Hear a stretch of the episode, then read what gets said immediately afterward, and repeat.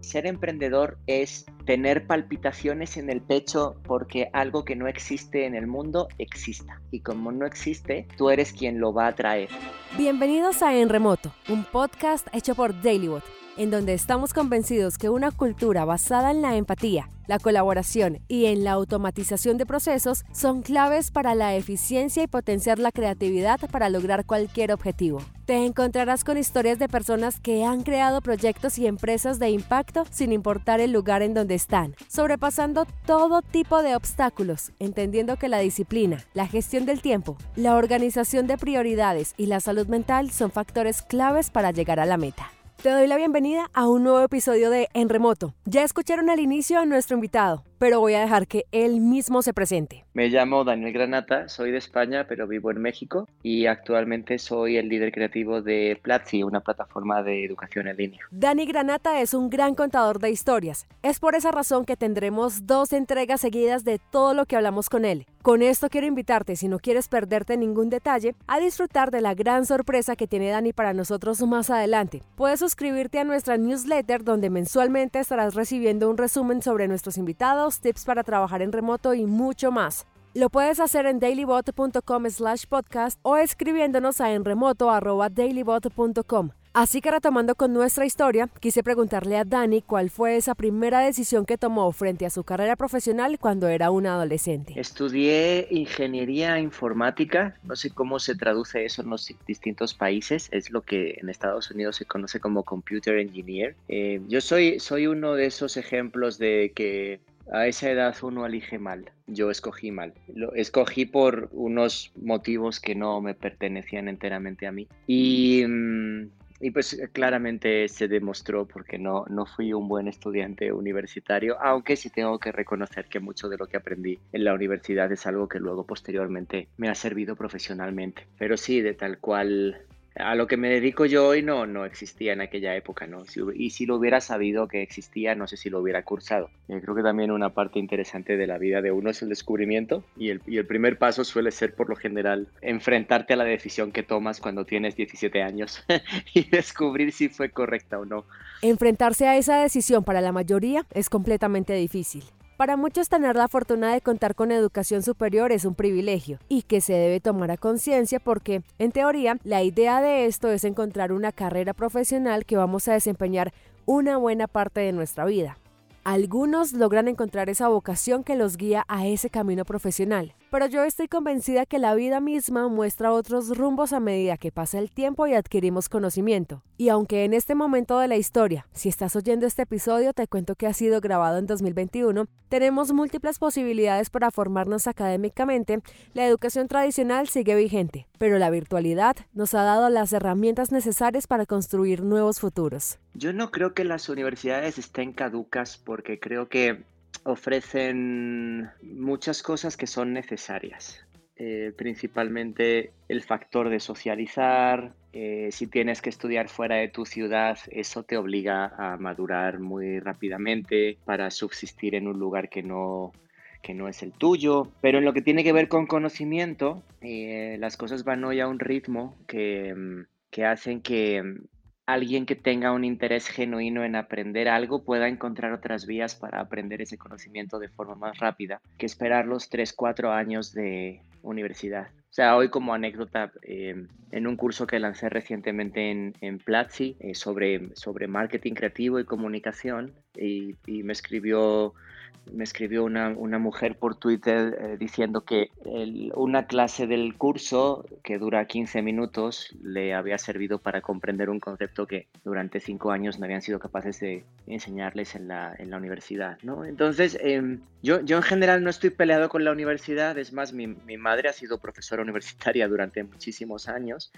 pero sí que hace 30 años el conocimiento estaba aglutinado en, una serie de lugares muy concretos, entre ellos la universidad. Y hoy em, ese conocimiento está mucho más diseminado por muchos otros lugares, ¿no? Eh, y no solo ese conocimiento, sino otro actualizado con respecto a ese que antes estaba guardado en un solo sitio.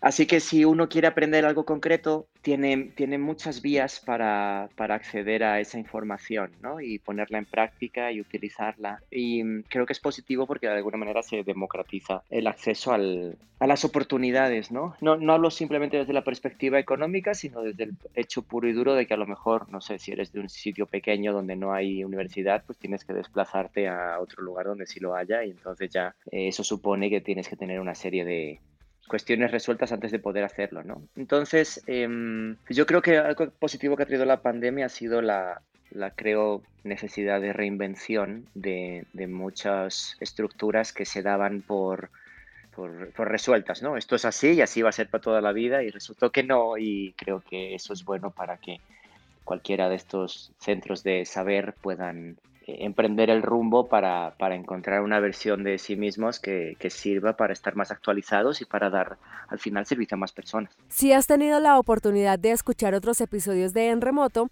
te habrás dado cuenta que siempre nuestros invitados nos cuentan cómo se han acercado a la tecnología. Lo interesante de cada una de estas historias es cómo la curiosidad y esta valiosa herramienta los ha llevado a transformar su entorno a través del conocimiento y aportar para tener otra manera de hacer las cosas. Aprovecho este momento para contarte que DailyBot es una herramienta que permite realizar un seguimiento de tu equipo de trabajo. No importa si tu emprendimiento apenas inicia o si estás pensando en migrar tus operaciones a este modelo de trabajo. Te invito a que visites dailybot.com y compruebes por ti mismo. Ahora bien, así es como las cosas se han transformado para Daniel Granata gracias a la tecnología. En mi casa siempre hubo una computadora desde que yo tengo uso de razón. este, o sea, yo mi anécdota es algún sábado donde mis padres me permitían no ir a algún tipo de compromiso que tuviéramos por el hecho de a lo mejor quedarme a, jugar en casa con eh, mi Big 20, que era un uh, ordenador que en los años 80 tenía la capacidad inmensa de 3K de memoria RAM. Y, y suena, suena, muy divertido, pero la verdad es que dentro de la limitación que una máquina así puedas sugerir en, en la imaginación de quienes no la conocieran, en realidad era, era, era algo fascinante el poder tener algo delante tuyo que te permitía de un lado hacer algo y observar cómo se producía una respuesta del otro lado de la pantalla, que era, era otro mundo en el que tú en esos momentos eras parte, ¿no? Eh, y aquello siempre me llamó mucho la atención y siempre creo que es algo que al final me llevó profesionalmente a trabajar en, en publicidad desde la perspectiva de es interesante hacer algo que eventualmente la gente utiliza.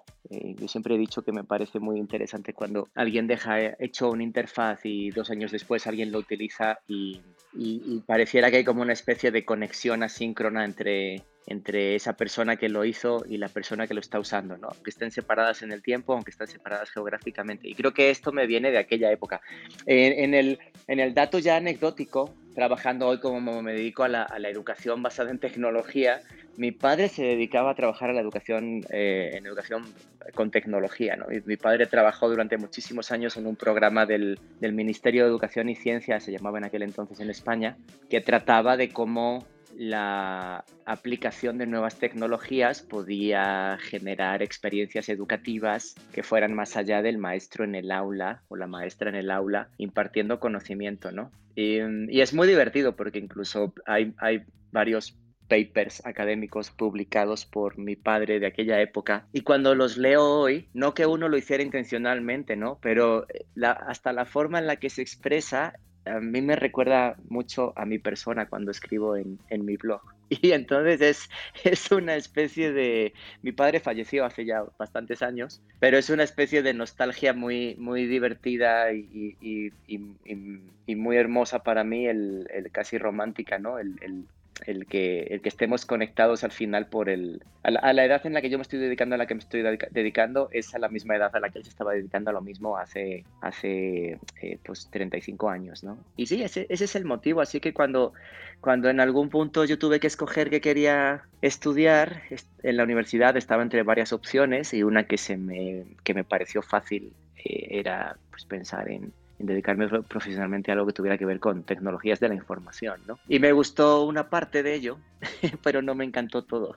Evidentemente, Daniel cuando se siente inconforme usa su curiosidad para encontrar nuevas soluciones y muchas veces esa misma curiosidad lo lleva a uno caminos inesperados. Es así como un ingeniero termina involucrado en el mundo de la publicidad. Fue totalmente ocasional y, y anecdótico. O sea, yo nunca pensé dedicarme a publicidad. Yo descubrí en algún momento las aplicaciones multimedias que hace 25 años venían en un CD y, que estaban hechas con, Macromedia Director y, luego la versión para navegador que era Macromedia Flash, que este año, el, 31 de diciembre del año pasado, eh, ya por fin lo desaparecieron, en paz descanse. Y a mí me pareció maravilloso el hecho de poder no solo animar o ilustrar, sino el hecho de poder programar comportamientos y definir distintos tipos de comportamiento dependiendo de la interacción que alguien pudiera tener con, aquello que tenía delante, ¿no? Eh, lo cual para mí, que venía de haber aprendido a programar en entornos más digamos, menos visuales, voy a decir, ¿no? Eh, pues de repente era mucho más divertido ver una pelota azul dando botes que ver un número 5 en la esquina de tu pantalla, ¿no? Y entonces yo dediqué mucho tiempo a eso y la verdad es que en España no había tanta gente dedicándose a, este tipo de temas en, a finales de los años 90, entonces yo encontré en internet a un montón de gente a la que sí le interesaba esto, e incluso muchos de ellos eran latinos, y eso me, me hizo darme cuenta de que mi país en realidad, aunque yo vivía en España, tenía otro país, eh, tenía una segunda nacionalidad, ¿no? en la cual habitaba un país en el que toda la gente hablaba el mismo idioma que yo. Eso me llevó durante mucho tiempo a, estar involucrado eh, pues, en proyectos para, para, entidades públicas, a veces para entidades privadas. Em, y a veces trabajábamos para agencias de publicidad más convencionales, ¿no? De las que a finales de los 90, principios de los 2000, trabajaban sobre todo en el, en el mundo de hacer anuncios comerciales para televisión y gráficas de las que ves por la calle y de, pues, de repente nosotros éramos los que resolvíamos la, la parte en línea de estos proyectos. Em, y yo la verdad no empecé en publicidad hasta que me mudé, formalmente hasta que me mudé a México.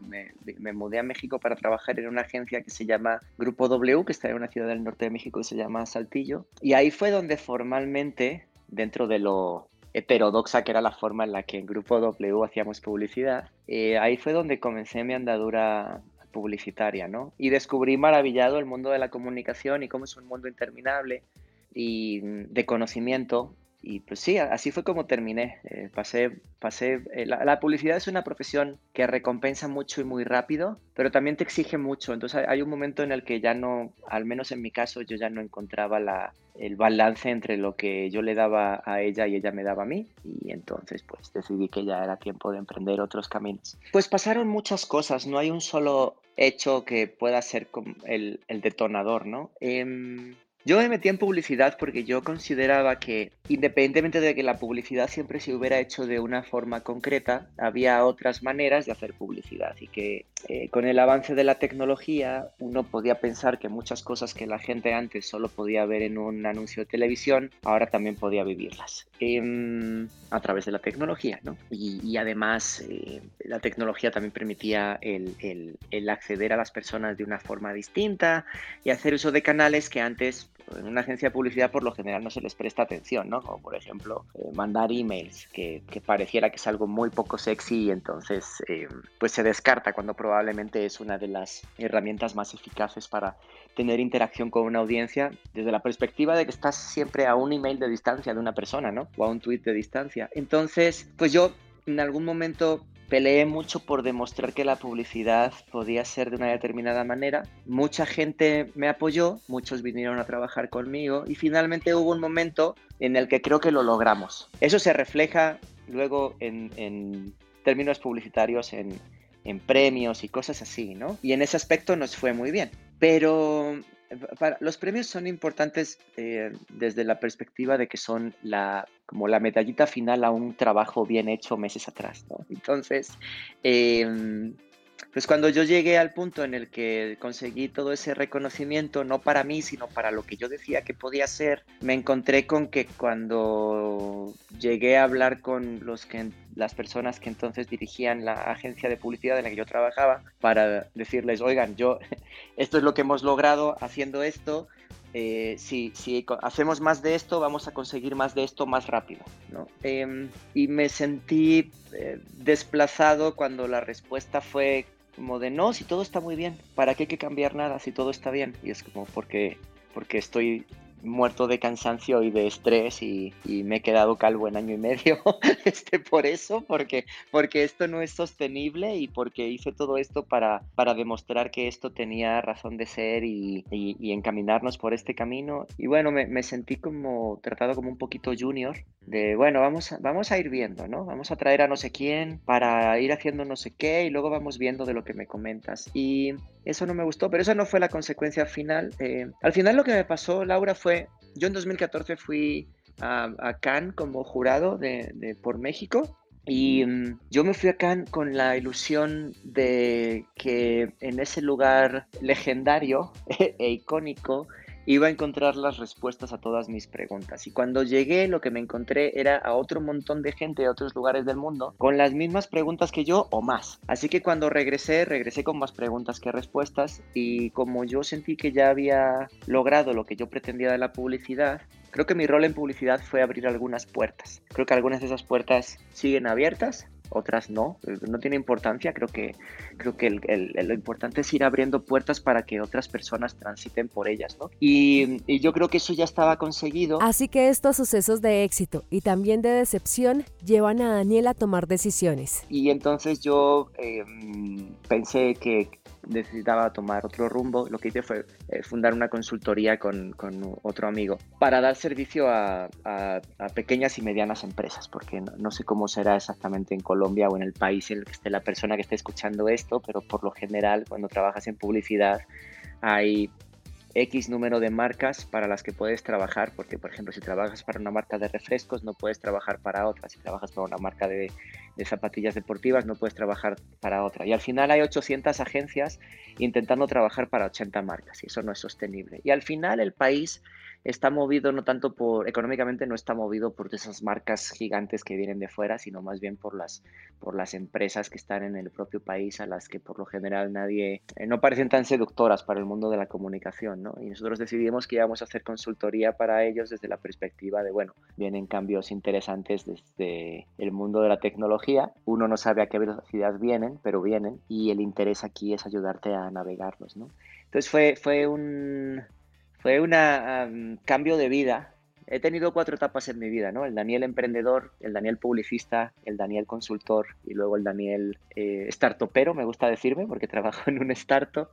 Em, y antes de continuar, quiero hacer un pare porque esta invitación la íbamos a dejar para el final, pero quiero dejar que Dani haga esta invitación para seguir aprendiendo. Y ya de paso aprovecho para decirte que hay un enlace en platzi.com slash en remoto, donde puedes eh, acceder a un mes extra de suscripción de Platzi si adquieres una suscripción anual con nosotros. Esto inicialmente estaba planeado para el final del episodio, pero como serán dos entregas y quiero aprovechar que en este momento tú estás pendiente, pues me parece una grandiosa oportunidad para seguir aprendiendo. Sobre todo porque como anécdota personal quiero contar que a Dani lo conocí primero gracias a Internet. Encontré una clase sobre creatividad publicitaria en una plataforma e inmediatamente yo me enganché con su manera mágica de atrapar y de contar historias. Así que yo mejor dejo que él continúe. Y transversalmente me he dado cuenta de que la creatividad siempre ha estado presente. Uno piensa a lo mejor que se dedica a la creatividad porque trabaja en publicidad, pero yo creo que toda persona que esté viva hoy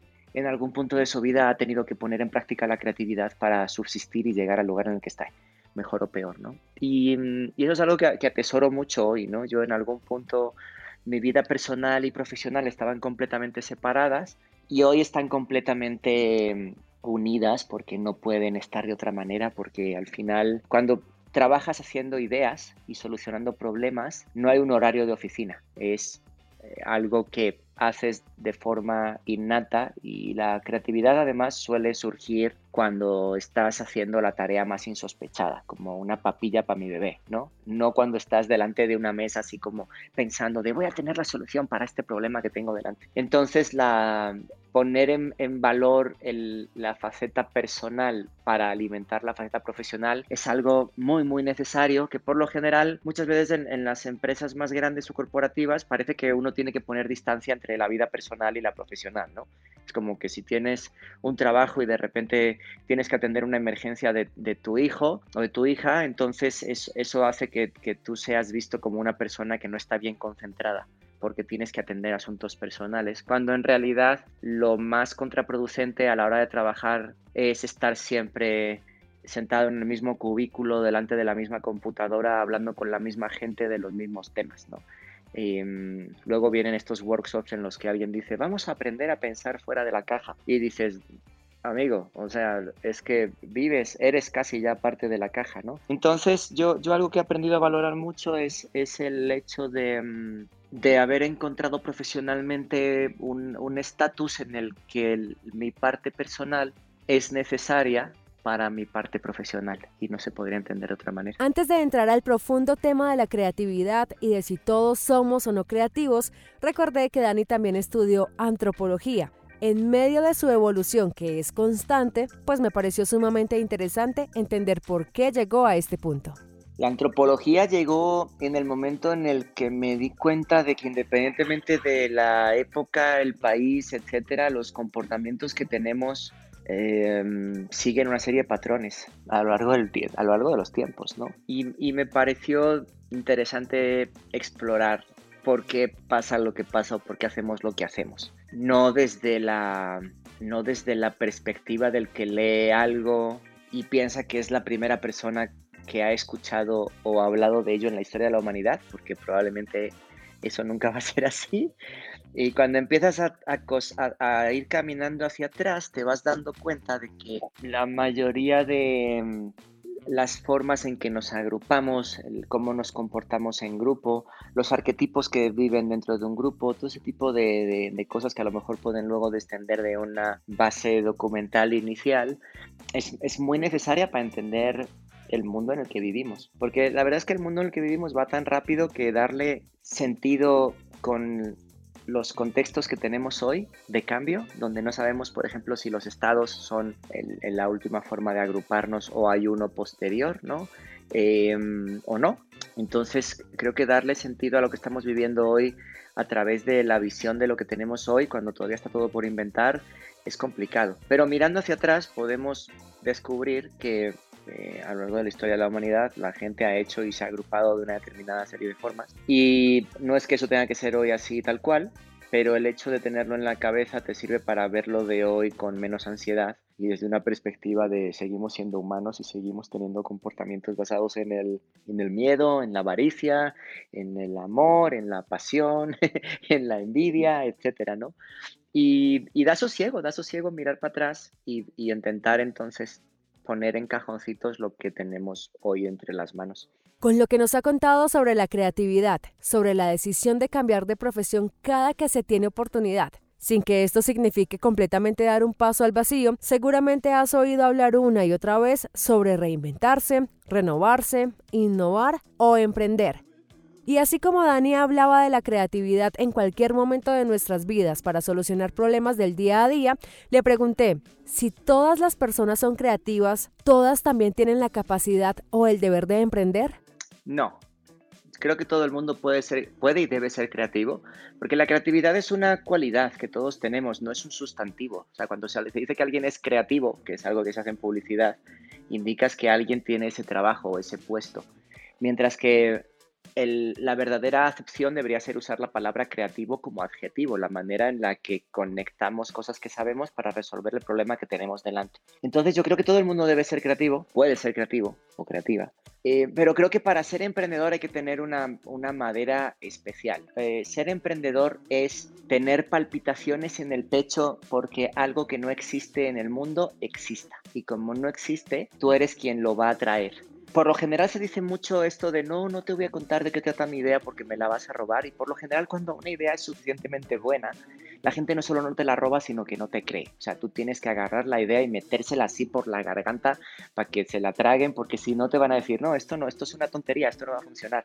Porque a menudo se confunde el he tenido una idea con he tenido una ocurrencia ¿no? Pero digamos que todo el mundo puede tener ideas, pero hacer que la idea suceda y que suceda a una escala en que cambie la vida de cientos de miles o millones de personas, ahí es donde entra el, talento del, emprendedor y, las agallas y también un poco la inconsciencia, ¿no?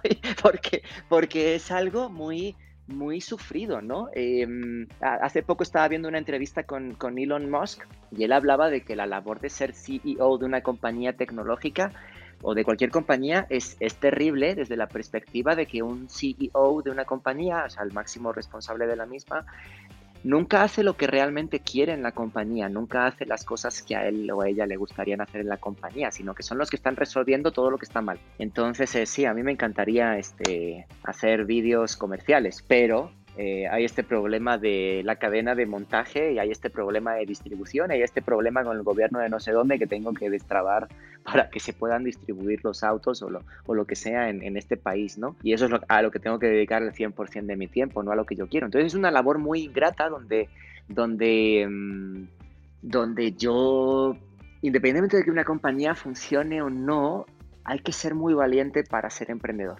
Muy, muy, muy valiente y hay que estar muy convencido de que eso que estás haciendo tiene que existir, porque si no, no tienes el, combustible necesario para seguir empujando cuando toda la lógica dice que lo que estás haciendo es ilógico, ¿no? Entonces, creo que hay algo que va más allá de la, de incluso la... Hay, hay mucha, literatura alrededor de las valuaciones de las, de las compañías startups, ¿no? Y, pareciera a veces que el emprendedor es el camino que eligen personas para hacerse ricas en muy poco tiempo. Es, y esa es una lectura muy superficial y muy tramposa porque nadie habla de lo que esas personas pasan en esos años en los que eso, si es que llega a suceder, que es el 1% de las ocasiones, sucede, ¿no? Entonces yo creo que cuando alguien se mete en la, en la senda del emprendedor porque quiere ganar mucho dinero está destinado al fracaso. O sea, creo que para ser emprendedor hay que tener una necesidad y lógica de que esa idea que tuviste y estás empezando a producir, eh, tienes la necesidad y lógica de que esa idea triunfe y llegue a cuantas más personas mejor porque les va a cambiar la vida y porque tú crees en ello. Y eso, Laura, en mi opinión, no es para todo el mundo. O sea, no todo el mundo. Yo, yo, yo no puedo hacer eso. Yo no, no tengo esa eh, es esa autoconvicción en esta etapa de mi vida que otras personas tienen, ¿sabes? Em, entonces no, no lo recomendaría. Es, pero trabajar, por otro lado, eh, creo que una de las frases más bobas que yo he escuchado en LinkedIn en los últimos años ha sido esta de si tú no estás luchando por tus sueños, estarás luchando por los sueños de alguien más. No sé si te la has encontrado en LinkedIn alguna vez. Y a mí me parece, la frase me parece una, una estupidez tremenda, porque ¿cuál, ¿qué sucede si, si el sueño de Laura es también el mío? O sea, ¿qué, hay de malo en que yo me sume a tu sueño para ayudarte a que lo logres tú y también yo? Porque también es mi sueño, ¿sabes? O sea, como que pareciera que hay una serie de misiones en el mundo contadas y que, y que mm, cada persona está a bordo de una misión de forma individual. Y no, los emprendimientos funcionan cuando hay grandes equipos y cuando, y cuando la persona que eh, tiene la locura de iniciar este emprendimiento descubre y reconoce que no es la mejor persona para hacer todo lo que su idea requiere para, para llevar eh, el trayecto del punto A al punto B, ¿no? Entonces hay, hay, una parte también importante ahí, ¿no? De reconocer dentro del mucho o poco que un, un, founder o una founder tenga como ego, la necesidad también de involucrar a otras personas que crean en esa misión tanto como cree quien la inicia. Y en este punto todo se empieza a poner mucho más interesante con nuestro invitado que se llama Daniel Granata. No solamente porque empezamos a ahondar la parte de emprender, de crear, sino que en el próximo episodio de En Remoto Podcast encontraremos cosas como la empatía. La empatía es una de las palabras que están hoy de moda. Las palabras a veces las utilizamos por moda tanto que empiezan a desgastarse por dentro, se quedan como huecas. Asumir nuevas masculinidades. Yo, una, una de las cosas que yo, que yo más le agradezco a Platzi más allá de lo puramente laboral, es el hecho de haberme permitido disfrutar de mi paternidad de una forma distinta. Una paternidad en la que yo he podido relacionarme con mi bebé 24 horas al día desde que nació. O hasta cómo la cultura y políticamente la desigualdad afecta el crecimiento de cada individuo. Eso es terrible porque supone que de repente hay personas que están un poquito enfermas pero deciden no reportarlo porque saben que no van a poder tomarse el día o si se lo toman no van a poder ir a atenderse, ¿no? Desde En Remoto estamos convencidos que es posible crear y tener éxito desde cualquier lugar, pero más allá, estamos convencidos que las historias pueden educar, transformar e inspirar de muchas maneras. Por eso le damos las gracias a Daniel Granata por su tiempo y por este regalo para nuestra audiencia. Y ya de paso aprovecho para decirte que hay un enlace en platzi.com slash en remoto donde puedes eh, acceder a un mes extra de suscripción de Platzi si adquieres una suscripción anual con nosotros. Repito, platzi.com slash en remoto, una oportunidad buenísima para que nunca pares de aprender. Y además, si quieres recibir una alerta de cuando lancemos el próximo episodio, que en serio va a estar buenísimo, puedes suscribirte a nuestra newsletter en dailybot.com slash podcast. Escribirnos a nuestro correo electrónico en remoto dailybot.com Pueden aprovechar y escribirnos cualquier mensaje, recomendarnos alguna historia o contarnos qué piensan sobre los episodios. Si este contenido te gustó, recuerda que también puedes suscribirte al canal donde nos estás oyendo, compartirlo en tus redes sociales. Nos encuentras como arroba en remoto podcast y a Dani como arroba Dani Granata con doble T. La investigación, diseño de sonido y la creación del podcast es una coproducción para Dailybot. Yo soy Laura Mendoza y este es un espacio sonoro en el que queremos inspirar a nuevos emprendedores y profesionales a construir desde cualquier lugar. Nos oímos muy pronto. Gracias por conectarte en remoto.